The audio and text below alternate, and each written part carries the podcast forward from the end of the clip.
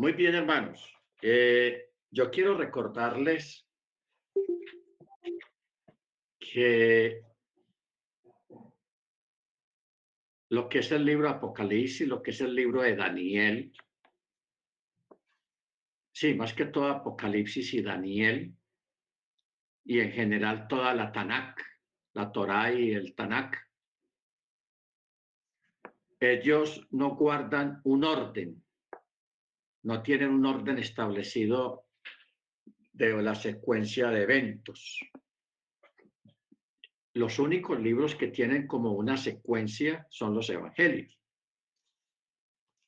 Porque estamos hablando de una secuencia de unos tres años y medio más o menos. ¿Ok? Entonces, pero el resto, lo que son las cartas apostólicas, lo que son el libro de Daniel y el libro Apocalipsis, todas las cosas están escritas de una forma tal que nos obliga a todos los estudiosos de la Torá a organizar toda la temática, organizar todas las cosas para poder crear el orden. O sea, el orden interpretativo lo crean los estudiosos, o sea, los teólogos, los exégetas y los historiadores son los que crean ese, esa, esa secuencia organizada. ¿Ok? Porque ustedes recuerdan, a hubo una, una, un sabio que fue Maimónides. Maimónides y parte Rachi también se les debe a ellos el que ellos hayan organizado toda la temática de la Torá y todo lo que tiene que ver con los libros proféticos. Ellos los organizaron por temas y le dieron una secuencia. Por eso es que Maimónides es un filósofo, un sabio muy conocido, muy famoso, precisamente por eso, porque ellos fueron los que organizaron toda la Torá, eh, especialmente la parte profética, y la compilaron por temas y estableciendo, creando un orden temático para poder que uno entienda. Por ejemplo, aquí el libro Apocalipsis es un libro muy complicado. Es un libro muy complicado porque cosas que van para cierta época están por allá atrás y otras que están para otra época están por allá adelante. O sea, todos los detalles proféticos están revueltos ahí, entonces toca crear un orden para poder establecer eso. Por eso es que nos hemos demorado siempre un poco en este estudio, porque yo quiero que ustedes se aprendan el orden. ¿Ok? Ustedes saben que estamos al portas, a las puertas de la manifestación de la antimachía. Cuando se manifiesta la antimachía, ya todos sabemos que comienzan a correr los siete años. Los primeros tres años y medio van a ser unos años muy buenos, muy buenos. ¿Ok? Van a haber unos cambios espectaculares, la cosa se va a poner buena, pero ya finalizando esos tres años y medio viene la, debacle, como dice la, la misma escritura. Cuando digan paz y seguridad, entonces vendrá destrucción repentina. Viene el acabose. Esa esos primeros tres años, hermanos, culminan prácticamente con la, la, muerte de los mártires, la gran persecución que se va a levantar en contra de los creyentes. ¿Ok? Que ahí van a morir miles y miles de creyentes, judíos, especialmente judíos y creyentes en Machía, van a morir. Ya luego de, que ocurra eso, de que ya la tierra quede prácticamente sin creyentes, porque la mayoría habrán muerto, entonces viene la venganza, viene el tiempo de la ira del Eterno, que es cuando viene y comienza la gran tribulación, que es el arranque de los otros tres años y medio. Cuando culminen esos tres años y medio, la tierra va a quedar diezmada completamente, porque las plagas, las copas de la ira del Eterno, todo lo que viene durante ese periodo de la gran tribulación, va a reducir la población al mínimo, al mínimo, por no decir que la gran mayoría. Cuando terminen ya esos otros tres años y medio, ahí es cuando comienza el milenio. ¿Ok? Comienza el milenio. Entonces, el milenio, pues son mil años. Y, nosotros, un ser humano hoy en día alcanza a vivir 89, 90 años, pongámoslo más o menos así, pero estamos hablando de mil años, o sea, unas 11 generaciones todavía. Porque si la gente en el milenio logra vivir también 90 años, 100 años, pues van a ver, serían 11, 12 generaciones. Pero hay un pero. Y es en el sentido de que en el milenio la gente va a vivir más. Porque como no va a haber contaminación, la gente va a comer mejor, más sano, porque va a ser la comida kosher. ¿Ok? Todo va a ser una comida muy sana. Eso de, de, de salchipapas y McDonald's y, y, todo eso, eso desaparece porque eso es comida chatarra considerado por los médicos desde hace muchos años, pero como a la gente le gusta la chatarra, pues comen comida chatarra, las pizzas y los hot dogs, todas esas cosas, esa es comida que no, no alimenta. Entonces, en el milenio, lógicamente, pues va a haber una buena alimentación, alimentación kosher. Alimentación kosher. Entonces la gente va a haber una extensión de la vida, o sea, la gente va a vivir más, 200, 300 años, normalmente. Y claro, cuando una persona hoy en día tiene 80 años, ya está cansado de vivir y ya quiere morir, porque ya está traqueado, trajinado, enfermo, etc. Entonces la persona no, ya quiere morir. Pero en esa época, hermanos, en el milenio, la gente va a tener una mentalidad muy diferente, la vida va a ser muy diferente y lógicamente pues la gente va a vivir más, la vida se va a extender más, ¿ok? Por precisamente por la comida y por un sistema de vida muy saludable, porque no va a haber narcotráfico, no van a haber drogas ilícitas, no va a haber cigarrillo, no va a haber aguardiente, eh, el, el, vodka, el coñac, el whisky y todos esos licores tan fuertes, sino que sí va a haber vino. Pero el vino es suave, el vino más bien coche. ¿Ok? Entonces, una generación exenta de vicios, sin contaminación ambiental, una vida de chalón, lógicamente, pues la gente va a estar más saludable la gente va a durar mucho tiempo. Una persona de 100 años se va a sentir como de 20, de 20 años a los 100 años. Y una persona a los 300, 200 años se va a sentir apenas como de 30, 35 años. O sea, con una vitalidad, con un vigor, con una agilidad. Y el envejecimiento va a ser retardado. No es que una persona de 200 años ya está cuchito, y, pero tiene fuerza, no, sino que más bien va a estar más, más saludable. ¿Ok? Bendito sea su nombre. Entonces, es importante, hermanos, nosotros saber eso, el orden. El orden. Para, para, ¿Por qué es bueno saberlo? Es bueno saberlo para que cuando vengan los eventos, usted ya sabe qué es lo que viene. No estar ahí esperando el porrazo que no sabe de qué lado viene, no. Ya usted sabe lo que viene y lo que está pasando. Y eso, lógicamente, pues eso va a traer tranquilidad, porque mientras la gente afuera está llena de zozobra, llena de, de confusión, usted va a estar confiado como un león. Bendito sea el nombre del Eterno. ¿Ok? Entonces,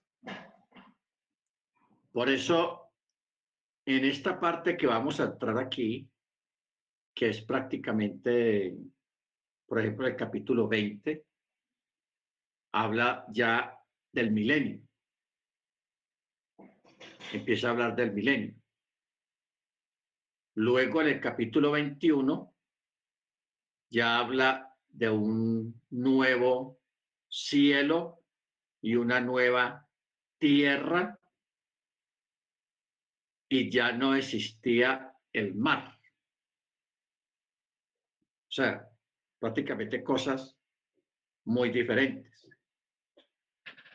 Bendito sea el nombre del Eterno. Muy bien. Entonces, vamos a terminar este capítulo 19 el capítulo 19, en el verso eh, 17, 16. Dice, y en su talit y en su muslo tiene un nombre escrito, Rey de Reyes, Señor de Señores. Melech Hamelechim, Adon Adonim. Así se, dice. Rey de reyes, señor de señores.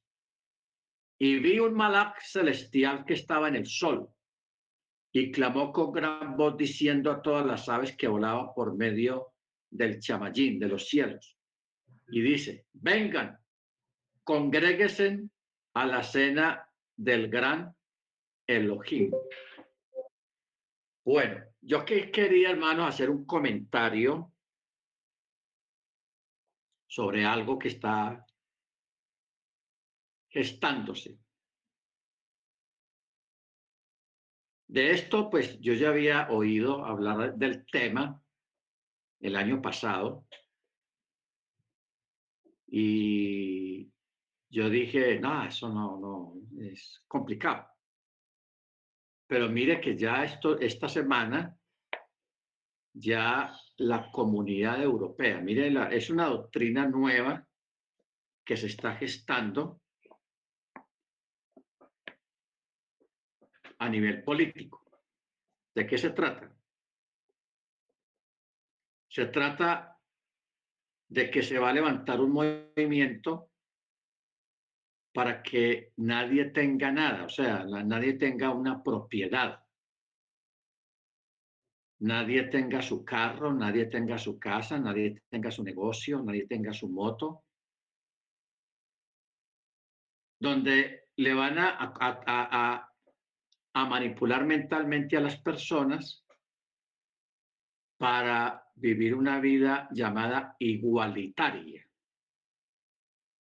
Igualitaria, donde el Estado es el que provee todos los recursos a las personas pero las personas les quitan todo lo que tienen. O sea, voluntariamente, claro, la gente va a renunciar a sus posesiones, a su carro, su moto, su casa, etcétera, etcétera, para eh, someterse a una vida comunitaria donde el gobierno es el, el papá, el protector. Esta semana ya en la comunidad europea, en Europa, con la excusa pues de la guerra que hay allá en Ucrania, le están diciendo a la gente que renuncien a tener carro, o sea, que no tengan carro, que no tengan su vehículo. O sea, están empezando así. Están de, a la gente que compre carro o una moto o algo en que transportarse. Y que para ir de un lugar a otro, vayan varios en un carro, en un vehículo, que para ahorrar, claro, allá en Europa están en problemados con el asunto del petróleo y con el asunto del gas. Entonces están aprovechando esa coyuntura, esa oportunidad que los eventos actuales eh, le están dando la oportunidad a ellos para implementar esa, porque eso es una doctrina, una doctrina moderna, donde nadie va a tener nada, o sea, toda posesión va a ser desestimada de las personas. ¿Ok?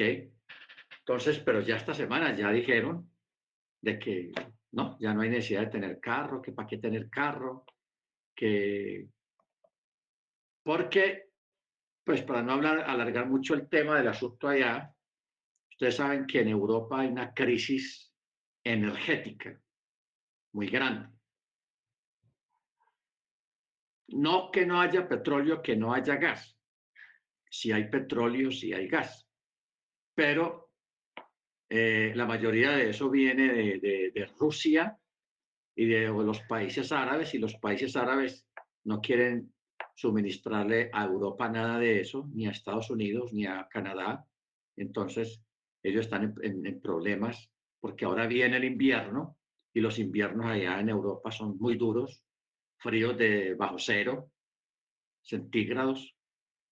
Y todos estos años se han surtido de Rusia con, con el gas y con el petróleo para poner calefacción en las casas, en las empresas, en las tiendas, en todo eso. Entonces, allá están preocupados por eso, porque como se niegan a comprarle a Rusia petróleo, gas y otros insumos, entonces allá quieren más bien palear la situación. Entonces están incentivando a la gente a que renuncie a tener carro, renuncie a moto, que caminen, lo mandan a caminar. Bueno, esto, hermanos, es una es una doctrina que se viene gestando hace muchos años, pero que ahora en estos últimos años está como tomando forma.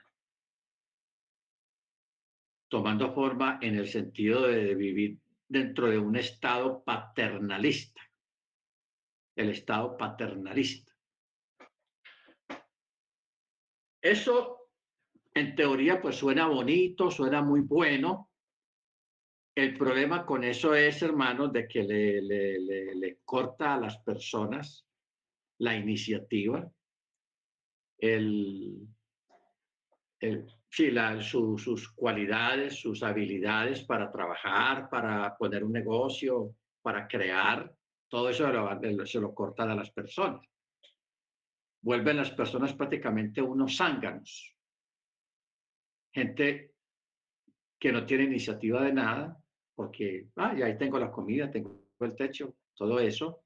Entonces, eso suena bonito, pero es una trampa mortal porque eso le quita a la gente la iniciativa propia, la iniciativa personal de crear, de hacer, de, inventar, de, de, producir y todo eso. Y la, la Torah nunca habla de un estado paternalista siempre habla de que comerás o trabajarás tu propio pan. Y eso está desde Génesis, cuando una de las sentencias que el Eterno le dio a, nuestros padres fue, te ganarás el pan con el sudor de tu frente. O sea, lo que vayas a tener, lo que quieras disfrutar, te lo tienes que ganar con iniciativa, con trabajo porque el trabajo enriquece, el trabajo, no, no estoy hablando de volverse millonario, sino que el trabajo es una bendición, porque no hay nada más bueno que uno producir, que uno servir para algo, que uno sentirse uh, que, que, está haciendo algo, que está produciendo. ¿Ok?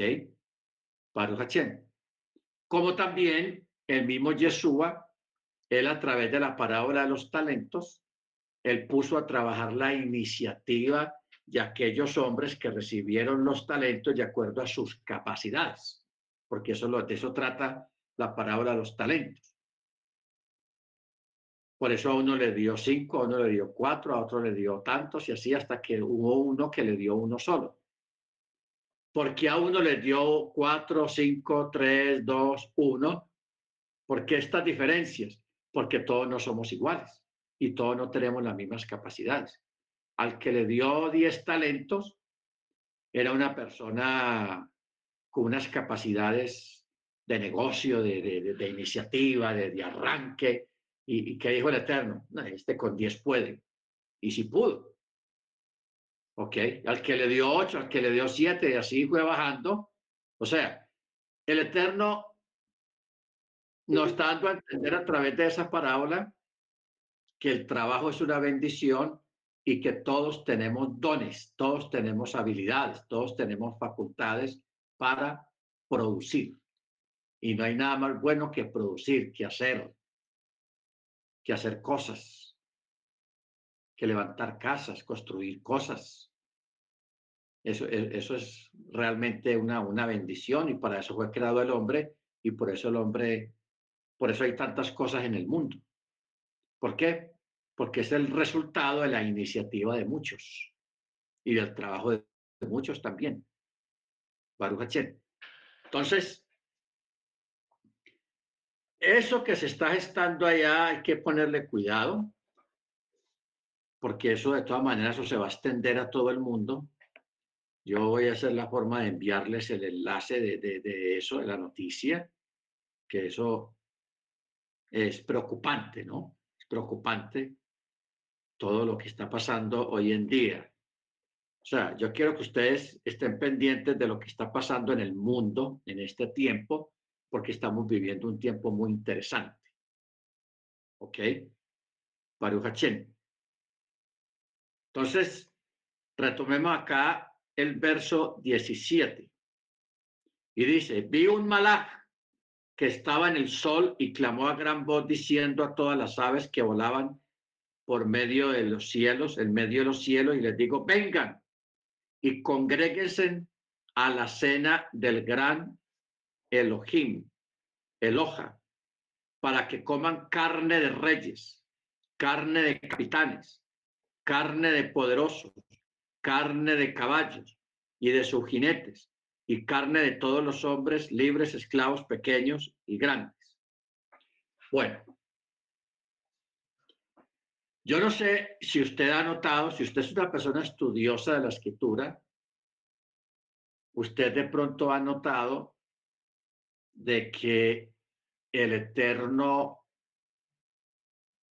Él envía eventos, cosas que pasan, juicios.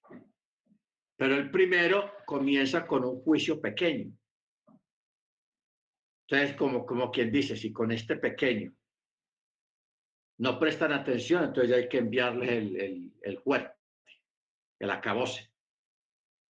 Entonces, por eso, hermanos, es que ustedes recuerdan que estuvimos hablando de que antes del diluvio hubo un tsunami, una especie de medio diluvio con tsunami a bordo que mató miles de personas allá en, la, en esa época en la Tierra pero eso fue una advertencia del Eterno a las gentes por la maldad, pero la gente no entendieron el mensaje. No entendieron el mensaje. Entonces, ah, ya con el tiempo, eh, ya vino el diluvio total y ahí sí ya no hubo rescate ni nada de nada pero ya había habido una previa. ¿Ok? Luego, cuando viene lo de Antíoco Epífanes, ese evento terrible que hubo en Israel, cuando fue invadido por, por una nación extranjera y trataron de quitarle la fe, las costumbres de la Torá, el Shabbat y muchas cosas a la fuerza, so pena de muerte. Entonces, eh, eso fue una previa de lo que viene ahora en el futuro. O sea, siempre hay unas previas. Hay unas previas. O sea, por ejemplo, cuando ocurrió lo, de, lo del holocausto, la Segunda Guerra Mundial allá en Alemania, se empezaron a levantar algunas voces judías advirtiendo a los judíos de lo que iba a pasar, de lo que posiblemente pasaría. Y muchos judíos se rieron, se rieron de, ese personaje que dio ese aviso. No, que eso no va a pasar, eso es imposible, y no sé qué, y pasó. Pasó. ¿Ok? Bendito el Eterno. Entonces,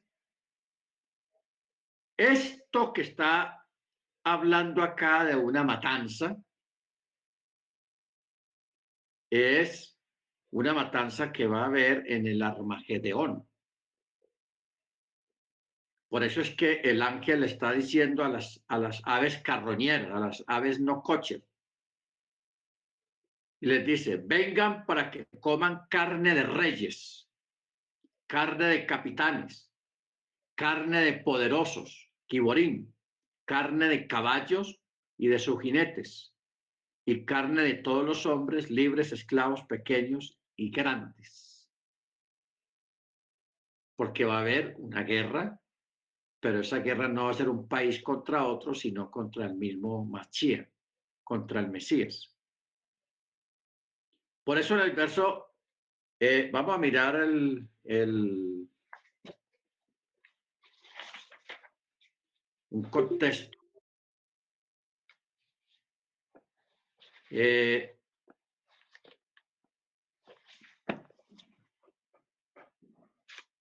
en el verso 19 dice, y vi la bestia y a los reyes de la tierra y sus ejércitos congregados para hacer guerras contra él, o sea, contra el Eterno.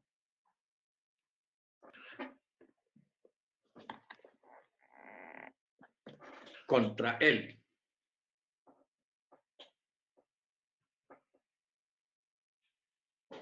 ¿Contra quién? Contra el que estaba sentado sobre el caballo y contra su ejército. Y la bestia fue apresada y con ella el falso profeta que hacía señales en su presencia, con las cuales engañaba a los que habían recibido la marca de la bestia y a los que adoraban su imagen. Los dos fueron arrojados vivos al lago de fuego que arde con azufre. Y los otros fueron muertos con la espada que salía de la boca de él que estaba sentado sobre el caballo, y todas las aves se saciaron de las carnes de ellos. Muy bien. Eh, el engaño que hubo aquí en esta, en esta parte, hermanos, se refiere a hacer que una deidad inexistente aparezca como, como que está hablando y como que estuviera vivo. Esta es la manera en la que el profeta falso hace que la bestia tenga una voz, aunque no existe tal deidad llamada Alá que hable de verdad. ¿Ok? Ahora, Ustedes saben que lo que estuvimos hablando la vez pasada,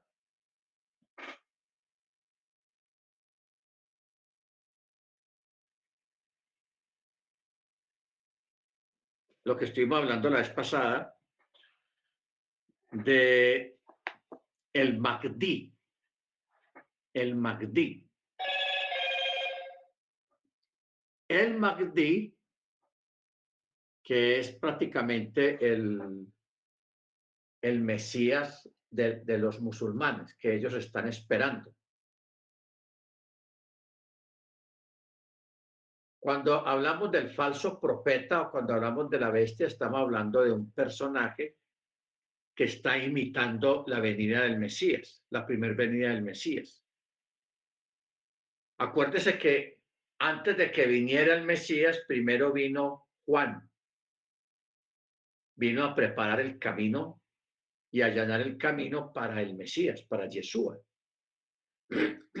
O sea que Juan fue el que presentó al mundo al Mesías. ¿Ok? Entonces, Hasatán, que el Eterno lo reprenda, él va a imitar eso también. va a imitar eso. Entonces, por eso va a venir el Mahdi islamista del Islam. El Mahdi, o sea, el Mesías de los musulmanes, él va a venir y este Mahdi le va a dar forma y figura a Alá. Le va a dar forma y figura a Alá. Y a esa figura y a esa forma que antes era un ídolo o una estatua, va a cobrar vida y va a hablar, pero esto es una, un engaño, eso no es cierto, eso es eh, algo, por eso, mire cómo dice el verso 20, la bestia fue apresada y con ella el falso profeta que hacía señales en su presencia, con las cuales engañaba a los que habían recibido la marca de la bestia y a los que adoraban su imagen. Y a los que adoraban su imagen. ¿Ok? Entonces,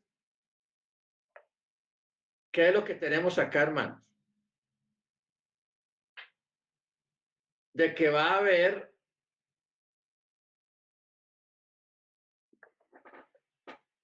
van a haber unas señales, van a haber unas manifestaciones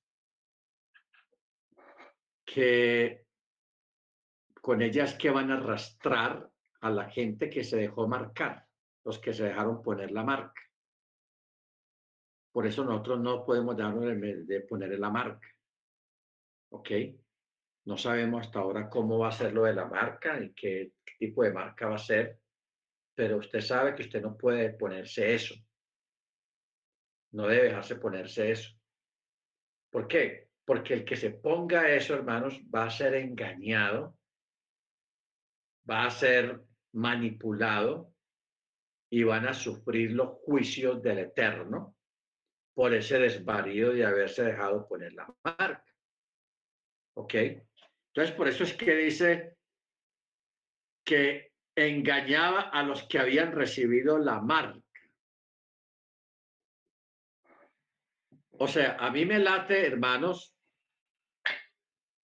de que esa marca tener algo que ver con una droga o con un elemento que hace que la persona esté predispuesta para creer al espíritu de error, para creer en todas estas cosas. O sea, como que le activa el cerebro, la mente, para que crean a la mentira, lógicamente, y no a la verdad. Porque es que hoy en día hay, un espíritu que se llama el espíritu de la antimachía, que engaña a la gente para que crean en la mentira y no crean en la verdad. Nosotros, hermanos, estamos en la verdad. Usted sabe que la verdad es el Mesías, Yeshua. Él es el camino, la verdad y la vida. Y si nosotros nos mantenemos firmes en esta fe, en esta Torah, vamos a estar asegurados y no va a ser fácil que nos engañen con las señales que van a traer al mundo, porque poner una estatua que hable y se mueva como una persona común y corriente. Eso, eso va a ser una maravilla. Eso va a ser algo, eh, eso va a ser algo impresionante, digámoslo así. Pero entonces los que van a caer en esta trampa, los que van a caer en esta situación, son las personas que se dejaron marcar, porque esa marca les va a crear una predisposición a creer en lo que no deben de creer, en la mentira. ¿Ok? En la mentira. A nosotros el Rúa nos ha marcado para que nos creamos en la verdad y nos mantengamos en la verdad, que es el Mesías. ¿Ok? Bendito su nombre. Entonces, por eso, aquí está hablando de en el verso 20, con las cuales engañaba a los que habían recibido la marca de la bestia y los que adoraban su imagen, y los dos fueron arrojados vivos al lago de fuego que arde con azufre. Y los otros muertos por las, con la espada que salía de la boca de él, que montaba, el que estaba sentado sobre el caballo, y todas las aves se saciaron de las carnes de ellos. ¿Ok? Baruch Ahora, capítulo 20. Mire que esto aquí que acabamos de mirar es algo prácticamente para el final de los tiempos. Pero ya en el, en el capítulo 20 habla de otro final de los tiempos en otro escenario. Mire cómo comienza. Y vi un malaj, un ángel,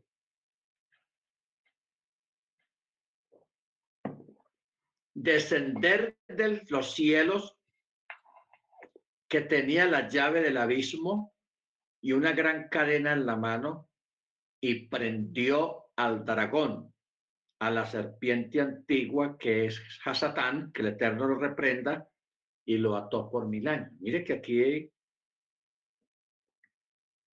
vuelve y lo menciona y cambia de tema. Aquí está hablando de el milenio, el acto de que un ángel va con una gran cadena y atrapa al dragón, que también se le llama la serpiente antigua, que es Hasatán, o sea, el adversario, y lo ató por mil años. Y lo arrojó al abismo y lo cerró y lo selló sobre él, o sea, puso un sello sobre él para que no engañara más a las naciones hasta que se cumplieran mil años. Después de esto, debe de ser desatado por un poco de tiempo. O sea, aquí Hasatán, que tiene varios títulos, varios nombres, se le llama el dragón, la serpiente antigua, Hasatán, le dicen diablo, tiene muchos nombres, el Eterno lo reprenda. Es atrapado y llevado a un lugar que lo llaman el abismo y lo cerró y puso un sello sobre él para que no engañara más a las naciones hasta que se cumplieran los mil años. O sea, ¿qué nos da ¿Qué nos vislumbra esto, hermanos? ¿Y por qué en el milenio no va a haber maldad? Porque Hasatán no va a estar. O sea que aquí la escritura nos está dando a entender claramente de que el propulsor, el ocasionador de todos los males que hay en este mundo, las guerras, narcotráfico, en fin, todas las cosas malas que ustedes saben, para no extendernos mucho en esa parte, eso es provocado por Hasatán, el adversario, y sus satélites, o sea, los demonios, los que le sirven a él, le colaboran. Por eso es que él tiene este mundo patas arriba. Pero va a llegar un momento en que él va a ser atrapado y va a ser encarcelado y le va, le va a ser quitado la autoridad y la manipulación que hace sobre los seres humanos, sobre las naciones. Entonces, la gente va a sentirse liberada. Por eso en el milenio es un periodo de Shabbat, es un gran Shabbat. Ese es, es, un Shabbat de mil años. ¿Ok? Entonces, en ese Shabbat va a haber reposo de la iniquidad, va a haber reposo de la maldad porque no va a haber maldad en la tierra, porque el que produce la maldad en la tierra y el que se opone siempre al Eterno está preso, está inutilizado, no puede hacer nada. Entonces, la gente, los creyentes van a sentir una vida diferente, se van a sentir diferentes en ese periodo de los mil años. Porque, porque es que hoy en día aunque somos creyentes y estamos bajo la promesa del Eterno, al mismo tiempo estamos sujetos a muchas problemáticas, a las injusticias, a las persecuciones, a los chismes, a los cuentos, etcétera, etcétera, etcétera, que pasa sobre cada uno de nosotros, aparte de las tentaciones y la exposición al pecado. Pero en el milenio no va a haber exposición al pecado. ¿Por qué? Porque nadie va a pecar. ¿Por qué nadie va a pecar? Porque todos conocerán Torah en forma natural y en forma automática. ¿Ok? Luego, en el verso 4 dice, cambia de tema. Mire usted cómo es esto. Cambia de tema. Y dice, vi tronos y se sentaron sobre ellos. ¿Quiénes se sentaron sobre ellos? Los 24 ancianos. Y le fue dado mispat. Le fue dado eh, el poder de juzgar. El poder de juzgar. Acuérdense, hermanos, que Pablo dice, no juzguéis para que no sean juzgados. ¿Acaso no sabéis que vosotros juzgaréis al mundo y que juzgaremos también los ángeles? ¿A cuáles ángeles se van a, se van a juzgar los creyentes? Los ángeles caídos. ¿Ok? Que no son poquitos, son 200. Y otros más que se van a revelar más adelante. Entonces, por eso dice, vi tronos y se sentaron sobre ellos y se les fue dado juicio. Y luego dice, y vi a todos los creyentes, los que habían sido decapitados por causa del testimonio de Yeshua y de la palabra de Yahweh, y los que no habían adorado a la bestia ni a su imagen, ni habían recibido la marca en su frente ni sobre su mano, y estos volvieron a la vida y reinaron con él, Mesías, mil años. Esto es lo que estuvimos hablando hace tiempos acerca de la primera resurrección. La primera resurrección. Entonces, Este evento, hermanos, es muy interesante porque ustedes saben que los musulmanes, la práctica que ellos tienen común y corriente es degollar a las, a las víctimas. Un corte aquí en la, en la nuca. Uno les cortan la cabeza y otros solamente los, los degollan porque la persona muere rápido muere, muere rápido. Ahora, el acto de degollar a una persona, de cortarle aquí, eso tiene su simbolismo y tiene su porqué. ¿Cuál es el porqué? Ustedes saben que el Eterno instruyó al pueblo hebreo para que aprendiera a sacrificar animales kosher para el eterno, sea por el pecado, por lo que sea. Y siempre se distinguiera por un corte y el animal no sentía nada, porque de verdad no siente nada. Es como cuando se apaga la luz, no más. Porque cuando se, se corta la, la, la, vena esta aquí, la yugular, inmediatamente se, se, se interrumpe el oxígeno al cerebro y se apaga la luz. El, cerebro se apaga y la persona muere o el animal muere. Ahora, Hasatán, que el Eterno nos reprenda, va a crear un gran sacrificio, un gran holocausto. Pero ya esta vez no va a ser con animales, sino que por llevarle la contraria al Eterno, va a sacrificarle al Eterno a sus propios creyentes, a sus propios hijos, los hijos de Elohim, que son los creyentes, ¿ok? Que son los creyentes.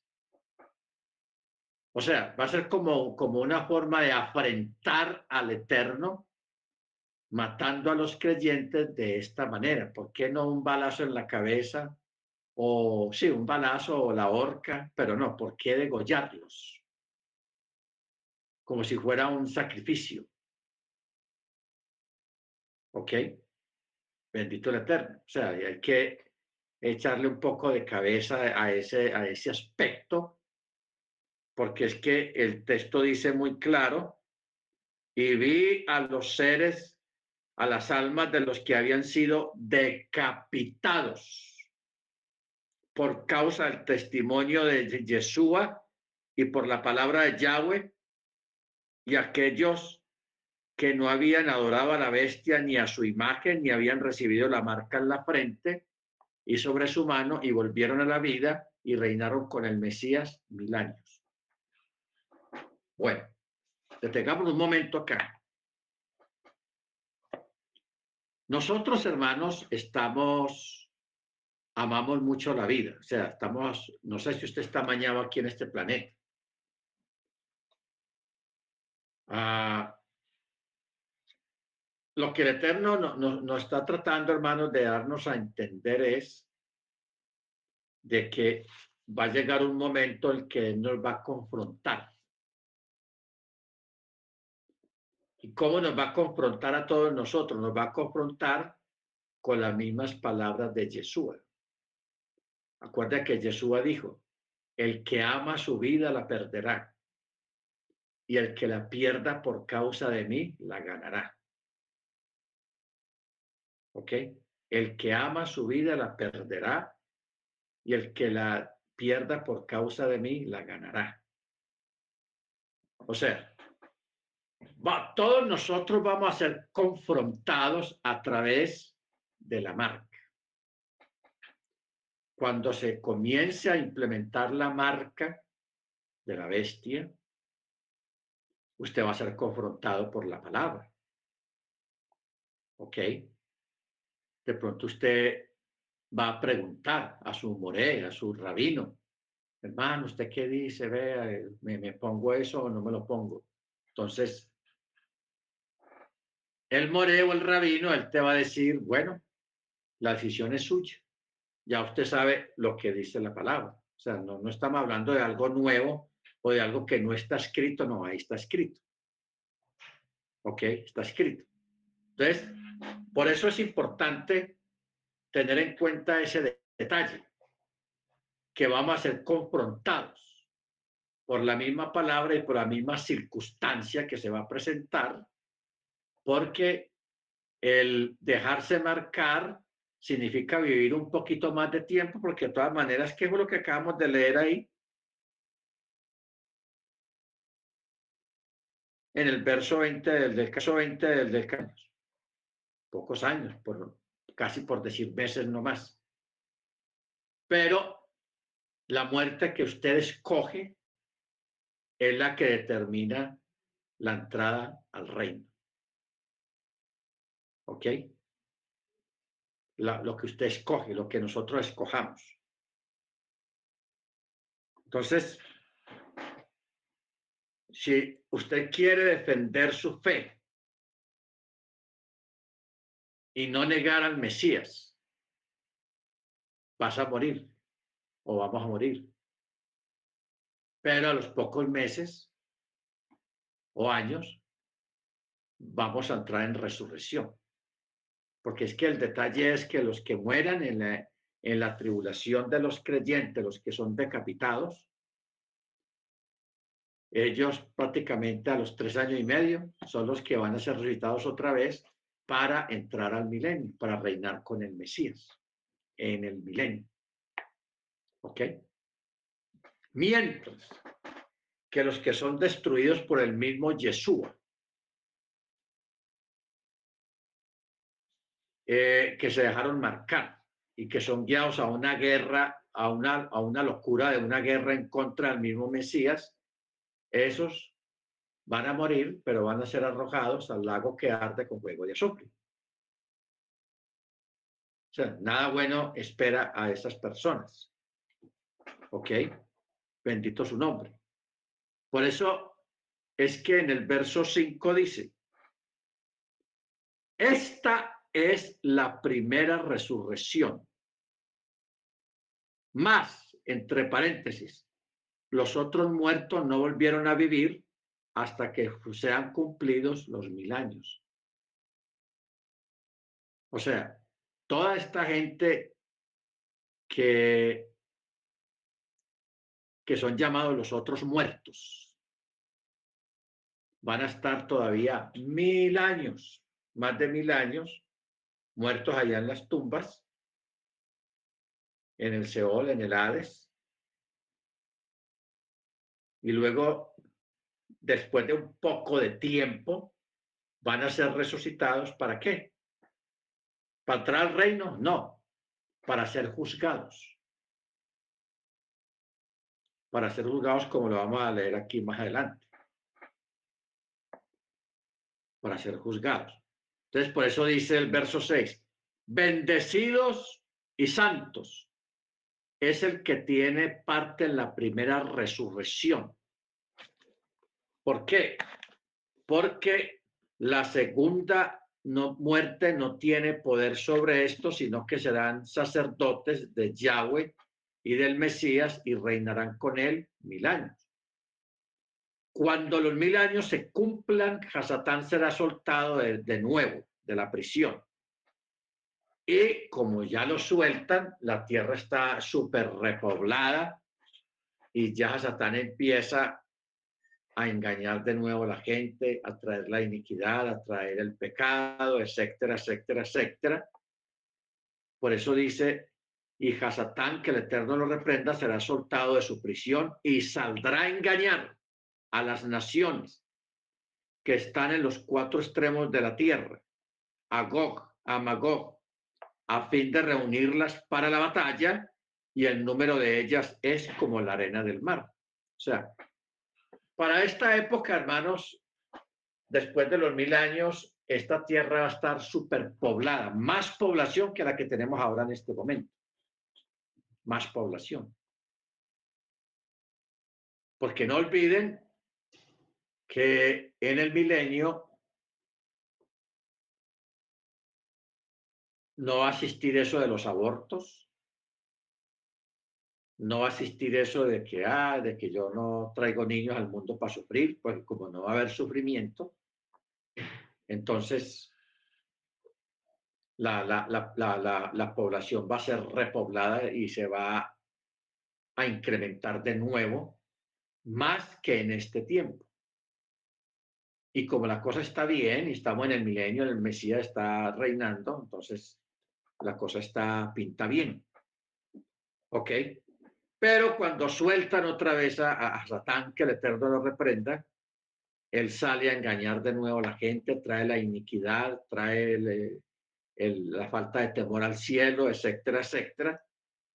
Pero ya él sale con un propósito. Él no va a venir aquí a traer otra vez idolatría, que hechicería, no. viene es con un propósito. ¿Cuál? Engañar a las naciones que están en los cuatro puntos de la tierra, entre ellas a Gog y a Magog, a fin de reunirlas para una gran batalla, y el número de ellas como la arena del mar. Y subieron sobre la anchura de la tierra y rodearon el campamento de los santos israelitas y la ciudad amada, o sea, Jerusalén. Y descendió fuego de Yahweh del cielo y los devoró o sea, viene una gran guerra y esta guerra va a estar centrada en, de nuevo, Jerusalén.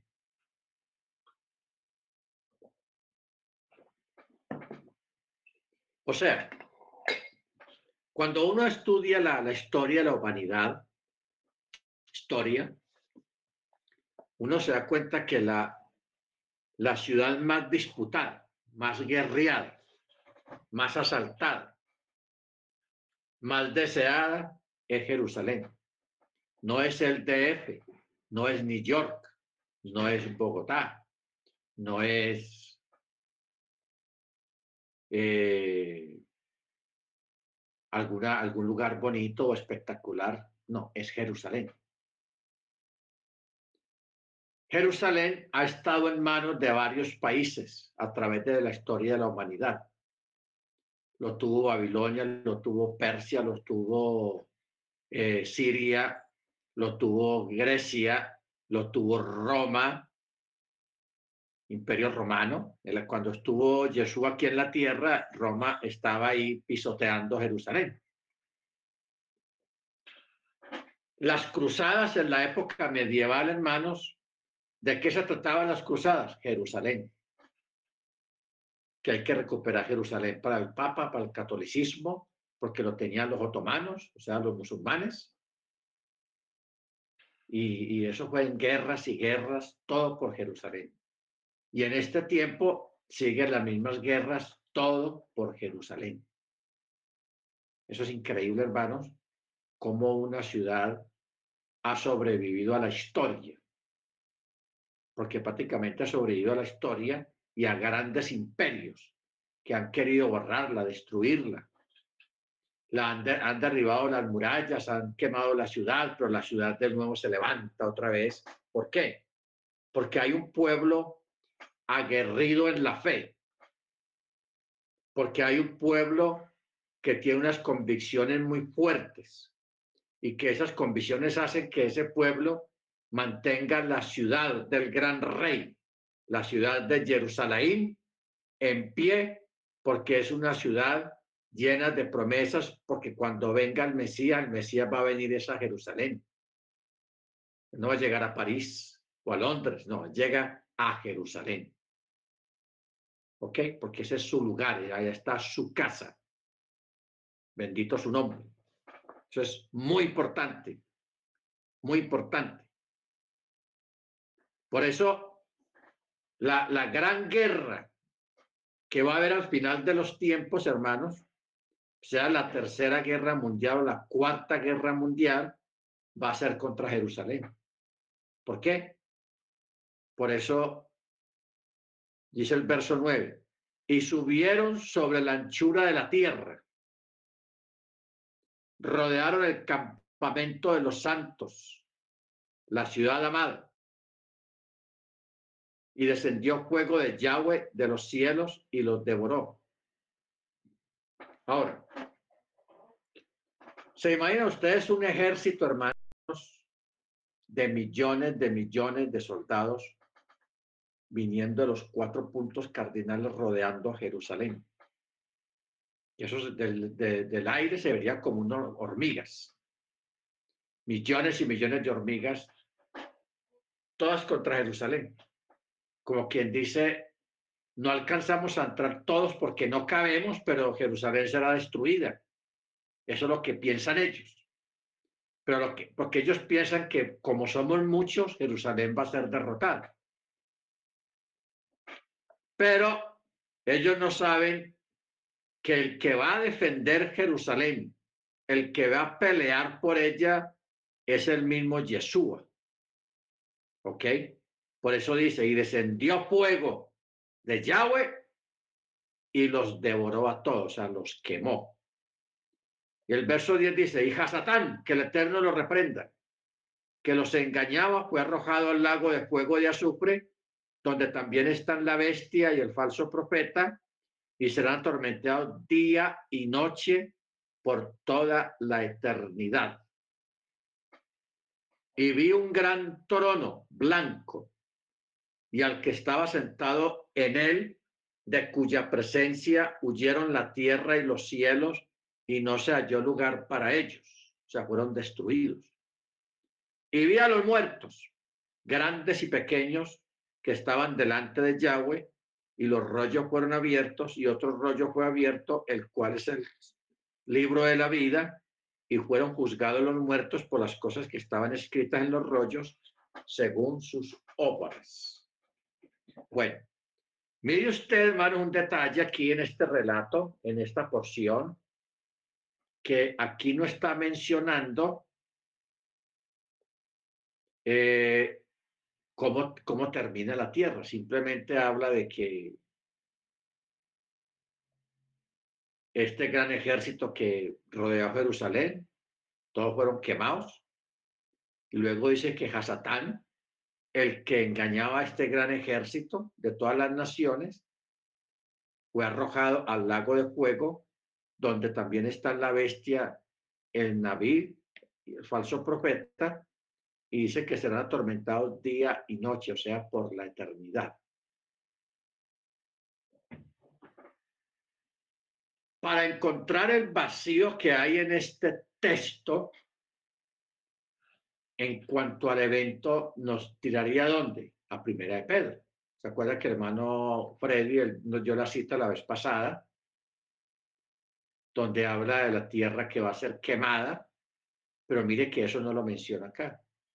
Solamente menciona unos eventos diferentes. Por eso es que hay que tomar los textos que están en otros lugares e irlos colocando en su lugar y creando una secuencia de eventos para que no hayan vacíos, para que no hayan vacíos en el relato. Y esa secuencia nos toca hacerla a nosotros. ¿Ok? Entonces, cuando dice que de un momento a otro apareció el trono blanco, y él, o sea, Yeshua, estaba sentado en él, de cuya presencia fue quitada la tierra y los cielos. O sea, la tierra fue desplazada de ahí, desaparecieron, igualmente los cielos, porque ahora todo está centrado en él, en Yeshua. Y porque llegó el momento más sublime de la historia de la humanidad, que es el juicio del gran trono blanco. Y allí estaban los muertos, grandes y pequeños, que estaban delante de Yahweh.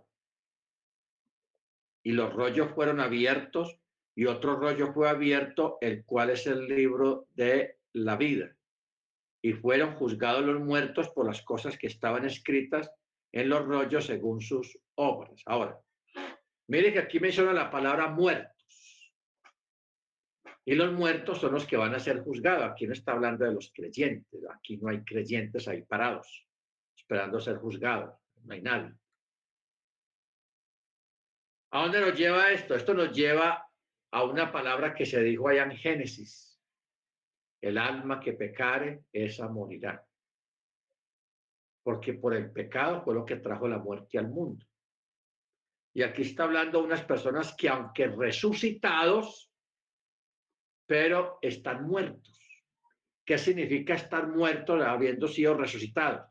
Que están, que perdieron la gracia del Eterno, perdieron la misericordia del Eterno por sus propios desvaríos, por sus propias malas obras. Por eso aquí la escritura los llama muertos, aunque están resucitados. Ojo con eso.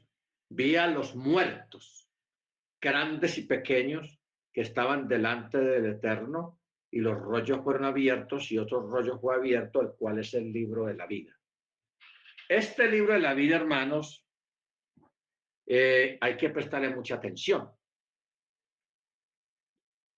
El libro de la vida viene corriendo desde el, este libro fue creado antes de la fundación del mundo fue creado ese libro. En ese libro están escritos los nombres de aquellos que se atrevieron a desafiar las instancias de cada época y creyeron en el Eterno, creyeron a su palabra, desafiando toda lógica, desafiando reinos, desafiando imperios, desafiando ejércitos, desafiando persecuciones. Entonces, todas estas personas que creyeron, que obedecieron, que anduvieron en fe, son los que están sus nombres escritos en este libro de la vida. Y no van a estar parados allá en lo que dice este texto, y vi a los muertos grandes y pequeños que estaban delante de Yahweh. Ahí no, ahí no vamos a estar nosotros, hermanos. La gente que va a estar ahí no es poquita tampoco. Ahí va a estar todos los, la generación de, de, de Adán.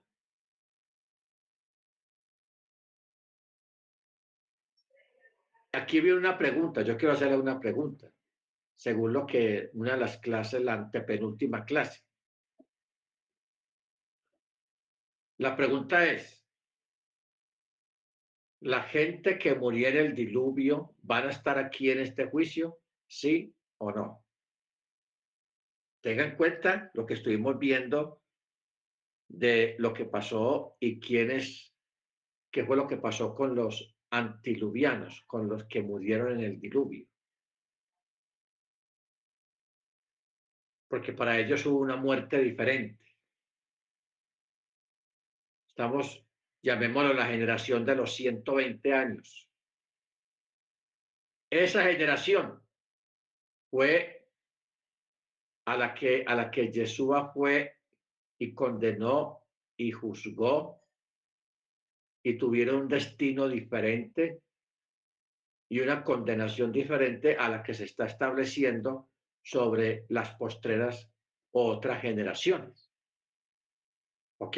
¿Alguien quiere afirmar algo sobre esto que haya entendido algo de demás? Bien puede. Pues yo traje a colación esta, este punto.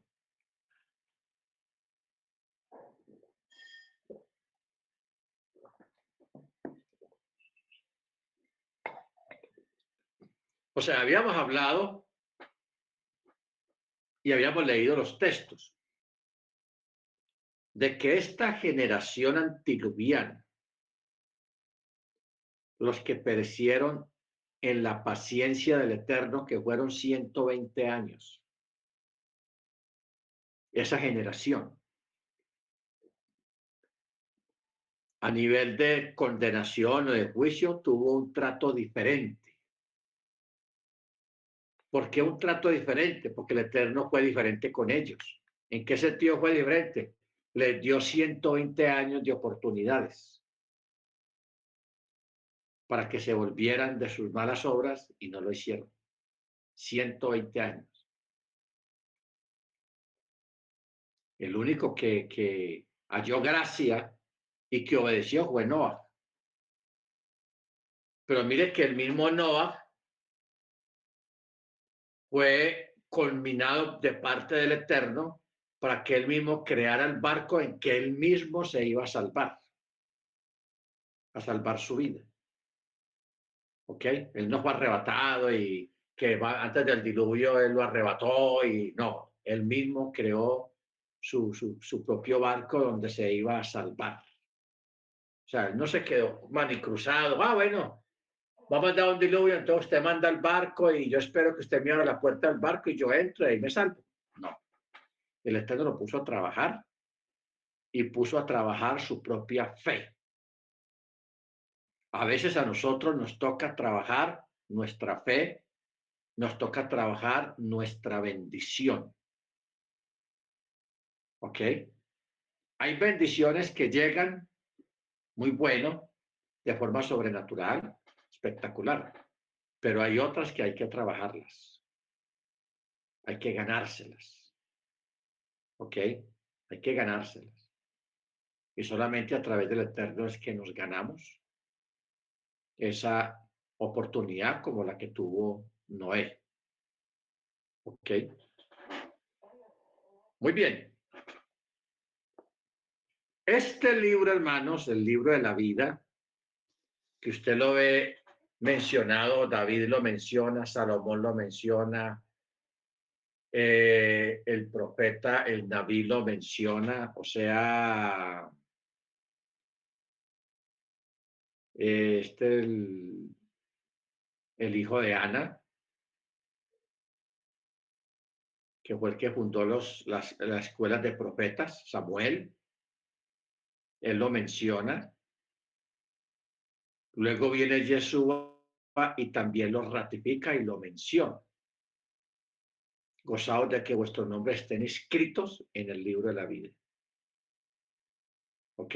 Eso es importantísimo, que tu nombre, que el nombre de la hermana Ángel, hermano Álvaro, hermano Freddy, hermana Seña, hermana Yanira, hermano Ángel, hermano Feli, hermano Guillermo, Juana Luz, Juana Beatriz, que su nombre esté escrito en este libro es vital. ¿Por qué? Porque va a llegar un momento en que se va a pasar lista, pero también, también a través de, este libro es que se crea dos lugares. El lugar de los escritos en el reino y el lugar de los no escritos en el reino.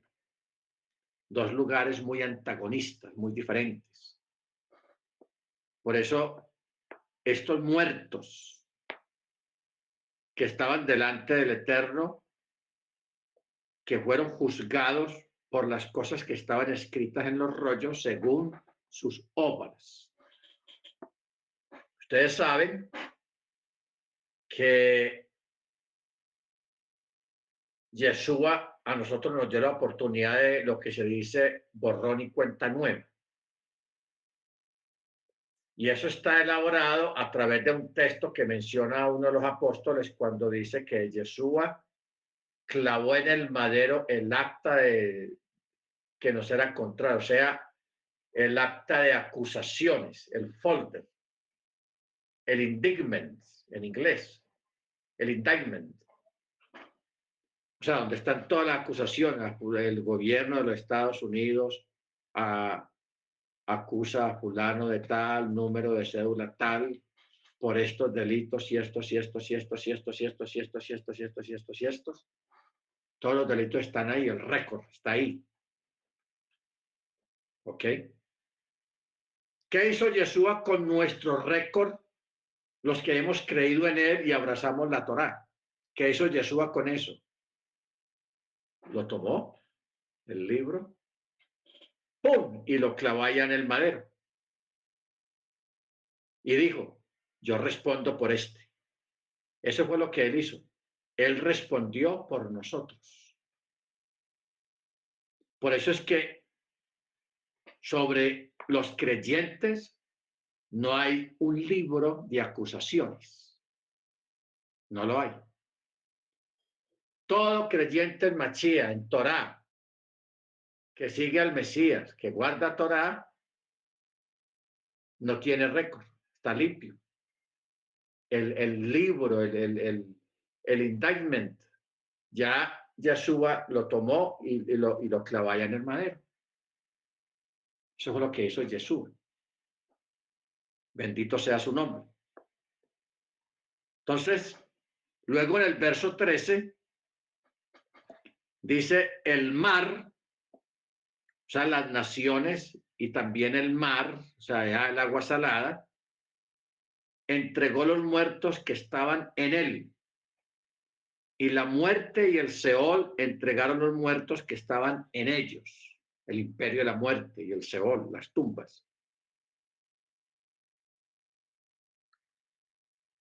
Eh, y fueron juzgados cada uno según sus obras.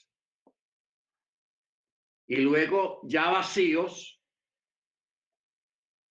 sin autoridad, que es la muerte, y el Seol, vacíos, ¿qué, qué pasó con ellos?